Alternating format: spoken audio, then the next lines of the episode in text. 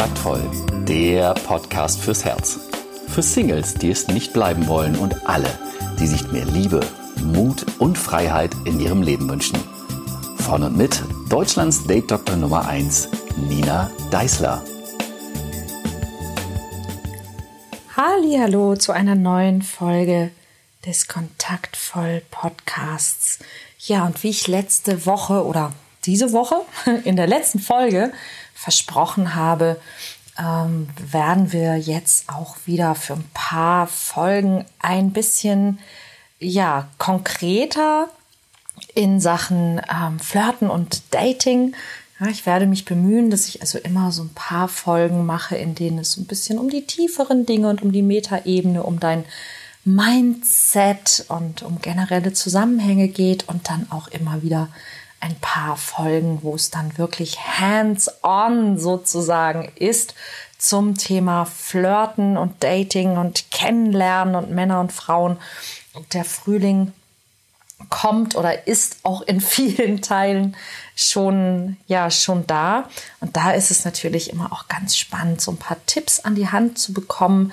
Worauf kann ich denn achten und wie kann ich es denn besser machen? Und ich habe auch einen Artikel kürzlich darüber geschrieben. Dann dachte ich, über den könnte ich auch eigentlich noch mal reden. Nämlich, ich habe mir mal Gedanken darüber gemacht, was sind denn so Verhaltensweisen, anhand derer du bei einem Date schon erkennen kannst, ähm, passt das oder passt das nicht, wird das was oder wird das nichts. Und bevor ich äh, darauf eingehe, möchte ich auf eine Sache eingehen, die habe ich bestimmt schon mal in irgendeiner Folge erwähnt, aber die kann man tatsächlich nicht oft genug sagen, wenn man jetzt mal ausgeht von der Geschichte, du bist eine weibliche Hörerin und du möchtest Männer kennenlernen. Da gibt es eine Sache, die ich immer wieder von äh, weiblichen Teilnehmern, Hörerinnen höre. Der größte Frustpunkt sozusagen, wenn sie Dates mit Männern haben, ist das Thema Kommunikation. Also, dass es so ähm, ja schwierig ist, sozusagen ins Gespräch zu kommen. Das hat aber sehr viel damit zu tun, dass die, ja, das ist sehr klischeehaft, dass es dieses typisch männlich und typisch weibliche gibt. Ähm, aber das gibt es schon. Es gibt gewisse Dinge, die sind tendenziell ähm, anders. Und es ist eben so, dass die, die typisch, typisch typisch männliche, Mann, Mann, Mann, die typisch männliche Kommunikation also eher so ist, dass ein Mann kommuniziert, um ein bestimmtes Ziel zu erreichen oder um Informationen zu gewinnen. Und ähm, im Date geht es eher darum, dass ich kommuniziere, um Beziehung zu bilden. Und viele Männer, die gelernt haben, wie sie sich bei Frauen beliebt machen, die sind dann sehr, sehr gut im, im Zuhören und im Gemeinsamkeiten finden und im Recht geben und ähm, merken dann aber, dass das eben auch nicht dahin führt, wo sie hinwollen, weil sie dann eher so ja der Therapeut oder der, der gute Freund werden. Da fehlt dann was. Und was da fehlt, ist eben diese spielerische und sexuelle Komponente. Aber was die Frauen mir am meisten wirklich sagen, wortwörtlich, ist, der hat sich überhaupt nicht für mich interessiert. Der hat mir gar nicht zugehört. Der hat mich eigentlich auch nichts gefragt. Der wollte im Grunde von mir gar nichts wissen. Und da steckt ein, ein Missverständnis drin, nämlich wir Frauen, wir möchten eben uns austauschen und wir brauchen auch viel Information, um eben zu wissen, ich finde den anderen gut und ich will den auch noch näher kennenlernen. Und die Männer ähm, brauchen das im ersten Moment gar nicht so sehr, zumindest viele davon. Und es ist eher so, also du kommst rein, er findet dich interessant, du setzt dich hin, ihr redet miteinander, er findet dich nett, er findet dich attraktiv und dann versucht er dich zu beeindrucken. Und das macht er, indem er dir Informationen über sich gibt. Dass er viel beeindruckender wäre, wenn er was von dir erfahren wollen würde, ist den meisten Männern in diesem Moment überhaupt nicht bewusst. Also das ist tatsächlich eine Sache, anhand der viele Frauen glauben, das ist ein Zeichen, dass das Date nicht gut läuft, dass er nicht der Richtige ist, wenn er mich nichts fragt. Und tatsächlich ist es oft genau andersrum. Es zeigt, dass er sich im Grunde total für dich interessiert, aber dass er eben darüber vergisst, dass er das Interesse auch zeigen sollte und anstattdessen eben eher versucht, dich zu beeindrucken und zu begeistern, indem er dir eben was von sich erzählt. Also wenn ein Mann viel von sich erzählt und, und versucht, dich zu beeindrucken, indem er eben sagt, wer er ist, was er hat, was er kann, dann hast du es nicht zwangsläufig mit einem Egomanen zu tun, sondern du hast es möglicherweise mit einem Mann zu tun, der schon ziemlich begeistert von dir ist, obwohl er noch gar nicht so viel weiß und dich jetzt einfach beeindrucken möchte, weil er dich toll findet. Es gibt allerdings fünf Dinge, auf die du achten kannst, die tatsächlich, ja, ich sag mal, richtungsweisend und interessant sind, wenn es um das erste Date geht, wo du schon sehr, sehr viele Schlüsse daraus ziehen kannst. Und es geht direkt am Anfang los, nämlich mit der Begrüßung. Was ist das Erste, was er zu dir sagt. Und das gilt auch umgekehrt für Frauen. Also das ist wirklich für beide Geschlechter. Wie ist die Begrüßung? Und da achtet auch mal auf euch selbst. Was ist das Erste, was ihr zu jemand anderem sagt? Also freut man sich, den anderen zu sehen und drückt das auch aus. Also ist die Begrüßung toll, dass es geklappt hat. Ich freue mich, dich endlich kennenzulernen. Ist es vielleicht sogar ein Kompliment? Hey, du siehst toll aus ähm, ich habe mich so auf dich gefreut. Also ist es etwas Positives, was dich bestärkt und was dir ein gutes Gefühl vermittelt? Oder meckert er oder sie als erstes irgendwie, wie stressig der Tag war, wie schwer das zu finden war, dass er im Stau stand, äh, was auch immer. Also ist das Erste, was dein Gegenüber ausdrückt oder was du ausdrückst, etwas eher Negatives. Ja, weil das macht den, den Geschmack sozusagen. Ja, das setzt den, den Fokus. Das ist die, die Färbung für, für alles weitere, was danach passiert. Ja, wenn du jemand bist, der den Fokus darauf legt, was nicht stimmt, was nicht gut ist, was nicht funktioniert. Ja, das muss ja nicht grundsätzlich schlecht sein, aber das muss man schon mögen. Ja? Und ist es, ist es wichtiger, was gerade, was einem gerade passiert ist, als die Freude darüber, den anderen zu treffen. Ja, und das gilt für dein Gegenüber, aber es gilt auch für dich. Also guck mal, wie machst du das üblicherweise? Ja, denn das sagt ziemlich viel aus und manchmal machen wir das unachtsam, keine Frage. Ja, aber das ist die erste Sache, mit der du ein Date wirklich verbessern kannst, wenn du darauf achtest, und wenn du auch bei deinem Gegenüber mal darauf achtest. Das Erste, was du zu deinem Gegenüber sagst, ist eben Teil dieses ersten Eindrucks, den du machst. Und dieser erste Eindruck ist die Basis für alles weitere, was danach kommt. Wenn du die ersten ein, zwei Minuten positiv gestaltest, dem anderen auch ein gutes Feedback zum Beispiel gibst, hey, ich freue mich, dich zu sehen, ja, dann ist, ist das eine gute Basis dafür, dass es auch gut weitergeht. Das Zweite, wo ist die Aufmerksamkeit deines Gegenübers? Bist du das Zentrum seiner Aufmerksamkeit oder schaut dein Gegenüber im Raum rum, hat vielleicht sogar das Handy am Start und es ist völlig egal, welche Begründung er oder sie hat. Wenn jemand während eines Dates mit dir beständig seine Kurznachrichten checkt oder sogar beantwortet, dann ist doch klar, wie wichtig dieses Date gerade ist. Ne? Und das gilt auch für beide Geschlechter. Ne? Beim ersten Date ist der Mensch, der vor dir sitzt, für die nächste Stunde der einzige, mit dem du in Kontakt sein willst. Und alles andere kann so lange warten.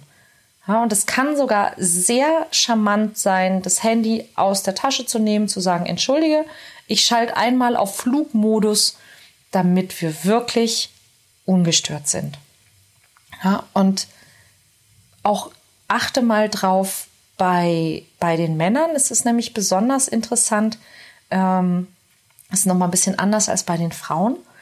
Du kannst sehen, wie interessant er dich wirklich findet anhand dessen, wo sein Blick ist in bestimmten Situationen. Also sucht er Augenkontakt mit dir, schaut er dich an, während du sprichst, oder schaut er dich nur an, während er spricht. Also wenn er dich anschaut, während du sprichst, wenn er dir in die Augen schaut, wenn er dir auf den Mund schaut, dann hat er definitiv Interesse an dir und er will eben wirklich bei dir sein. Wenn er aber, wenn du sprichst, eher im Raum rumschaut oder sonst wohin schaut und dich nur anschaut, wenn er spricht, dann will er nur sehen, wie du auf das reagierst, was er sagt. Und das ist tatsächlich bei Männern stärker als bei Frauen. Drittens, wie verhält er sich anderen gegenüber? Und zwar anderen unwichtigen Personen. Ne? Ich sage im Kurs immer gerne, ähm, geh mit einem Mann essen und guck, wie er die Kellnerin behandelt, denn so wird er mit dir in zwei bis drei Jahren umgehen. Und was ich damit meine ist, die meisten Menschen, leider nicht alle, aber die meisten Menschen sind ja so schlau, dass sie beim ersten Date sich Mühe geben und versuchen, einen möglichst guten Eindruck auf das Gegenüber zu machen. Was sie oft vergessen ist, wie entlarvend das ist, wie sie sich den Menschen gegenüber verhalten, die sie halt gerade nicht beeindrucken müssen. Also wie er eben mit Menschen umgeht, die um euch herum sind, wie zum Beispiel eben mit der Kellnerin, mit einem Taxifahrer, mit wem auch immer. Denn das ist, wie er normalerweise mit Menschen umgeht, wie er wirklich ist und wie er mit Menschen umgeht, die er eben gerade nicht beeindrucken möchte. Denn irgendwann, falls ihr zusammenkommt, möchte er dich ja auch nicht mehr beeindrucken müssen und wird sich normal verhalten.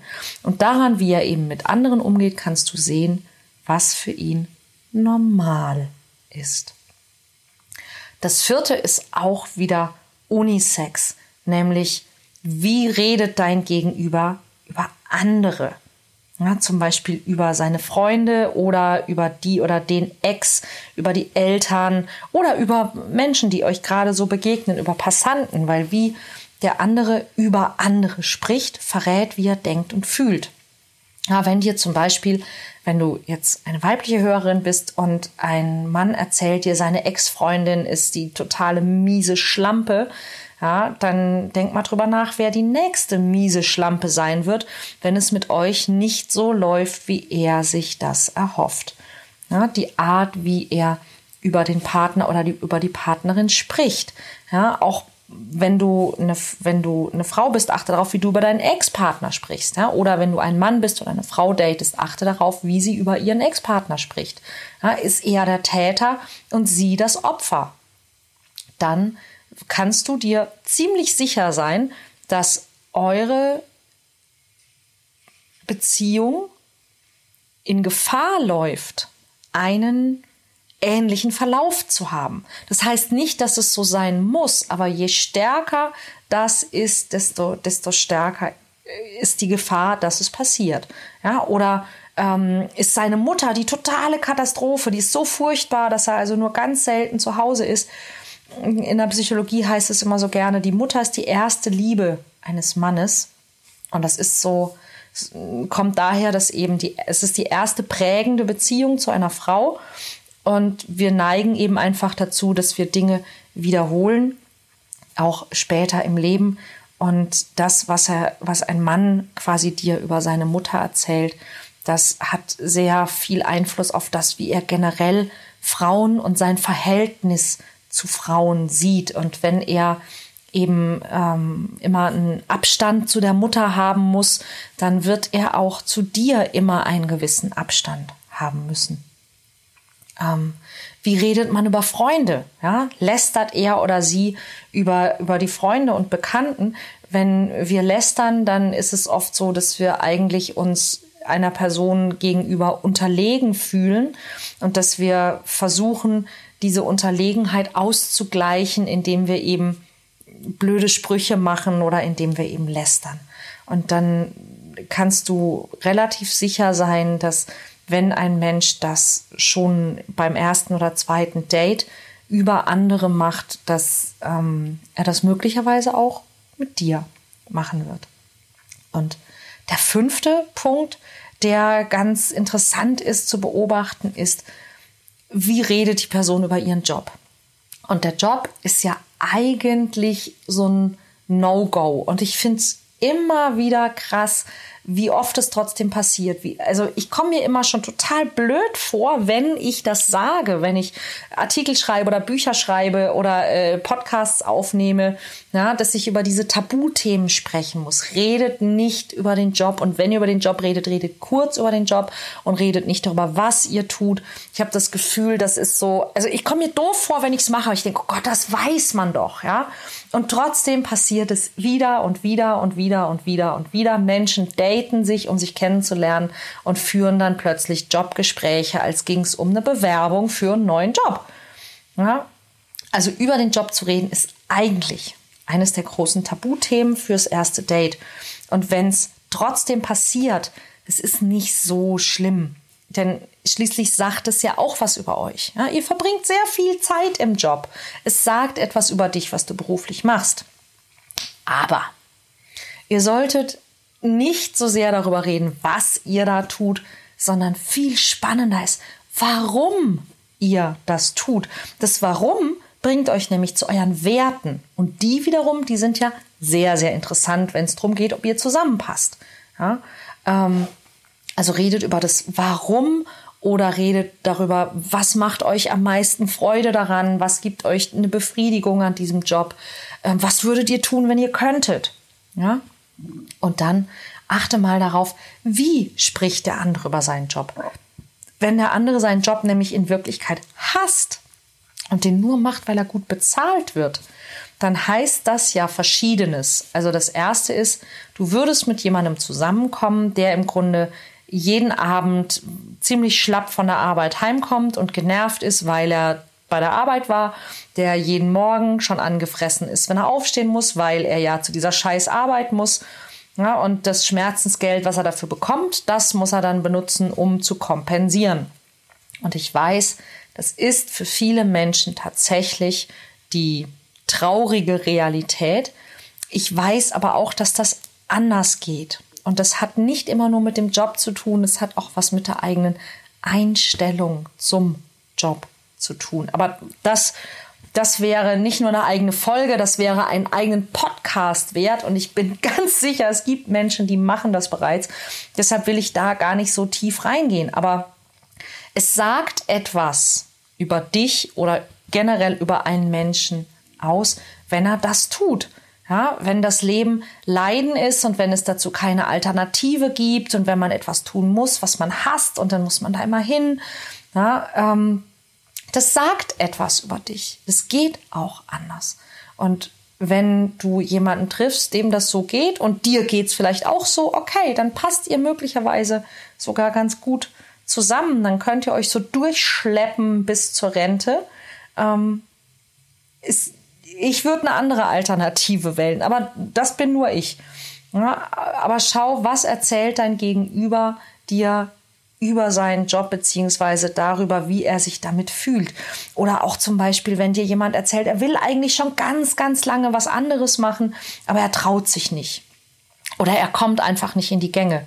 Jetzt kommst du mit diesem Menschen zusammen und du möchtest vielleicht heiraten, eine Familie gründen. Das ist ja auch was ganz, ganz anderes als das, was momentan ist. Kannst du dir vorstellen, wie entschlussfreudig und äh, positiv und äh, aktiv dieser Mensch auf so eine Veränderung zugehen wird, wenn er das seit Jahren nicht mal im Job gebacken kriegt? Ich könnte mir vorstellen, das könnte schwierig sein. Ja? Also achte darauf, wenn jemand sich so verhält. Und es ist gerade, und ich weiß nicht genau, warum das so ist, bei den Männern ganz besonders stark. Ich habe ein sehr spannendes Video mal gesehen mit der Vera Birkenbiel. Da hat es mir echt die Schuhe ausgezogen, weil ich selber sehe mich ja immer so als Männerversteherin und ich komme mit Männern wirklich sehr gut klar. Ich rede auch gern mit ihnen, aber es gibt tatsächlich ein paar Anzeichen dafür, dass mein Denken nach wie vor sehr weiblich geprägt ist. Ähm, denn sie hat dort eine Aufgabe gestellt, wo es um männliches und weibliches Denken äh, ging. Und äh, die, die meisten Menschen im Raum haben tatsächlich sehr geschlechtsspezifisch, klischeehaft reagiert. Und da ging es eben darum, dass Männer sich an Regeln halten. Und da kommt eben dieser, dieser Spruch her, Männer sind verlässlich, wie er eine Sache macht, so macht er alle. Und das tatsächlich sehr, sehr, sehr viel stärker als eben wir Frauen. Und deshalb ist es besonders spannend, auf diese Anzeichen beim ersten Date zu achten, weil sich eben das Verhalten eines Mannes sehr viel stärker eben durch alle Ebenen seines Lebens zieht, als es das bei Frauen tut. Also achte auf, ne, wenn er bei allem nur über die negativen Aspekte spricht, wenn er an allem die Fehler oder die Nachteile sieht, wenn sein Verhalten beim ersten Date ähm, dir gegenüber vielleicht schon nicht sehr wertschätzend ist, wenn es anderen gegenüber nicht wertschätzend ist, wenn er beim ersten Date schon irgendwas zu jammern oder zu meckern hat, dann kannst du ziemlich sicher sein, wie eure Gespräche in den nächsten Wochen und Monaten aussehen werden. Gut, am Ende geht es darum, dass man kompatibel ist. Sprich, wenn du ähnlich drauf bist, wenn du gerne so behandelt werden möchtest, wenn du auch gerne jammerst und meckerst, dann passt ihr ja vielleicht ganz wunderbar zusammen. Dann ist das ein perfektes Match. Ich persönlich würde mir etwas anderes vorstellen. Also wie ein Mann sich beim ersten Date verhält, verrät viel über ihn, aber es verrät eben auch viel über dich, denn am Ende bist du diejenige, die sich ja diesen Mann für ein Date ausgewählt hat und die ihm die Möglichkeit gibt, sich so zu verhalten. Auch du hast eine Verantwortung. Wenn du und äh, übrigens auch, ja, das bitte nie als Ausrede benutzen, ne? zu sagen, ja, der war ja beim ersten Date schon komisch und dabei völlig vergessen, dass er komisch war, weil er eine halbe Stunde auf dich warten musste. Ja? Also wenn du zum Beispiel jemanden versetzt oder ja, sonst wie zickig bist, dann musst du dich nicht wundern, dass jemand dich vielleicht nicht auf Händen trägt.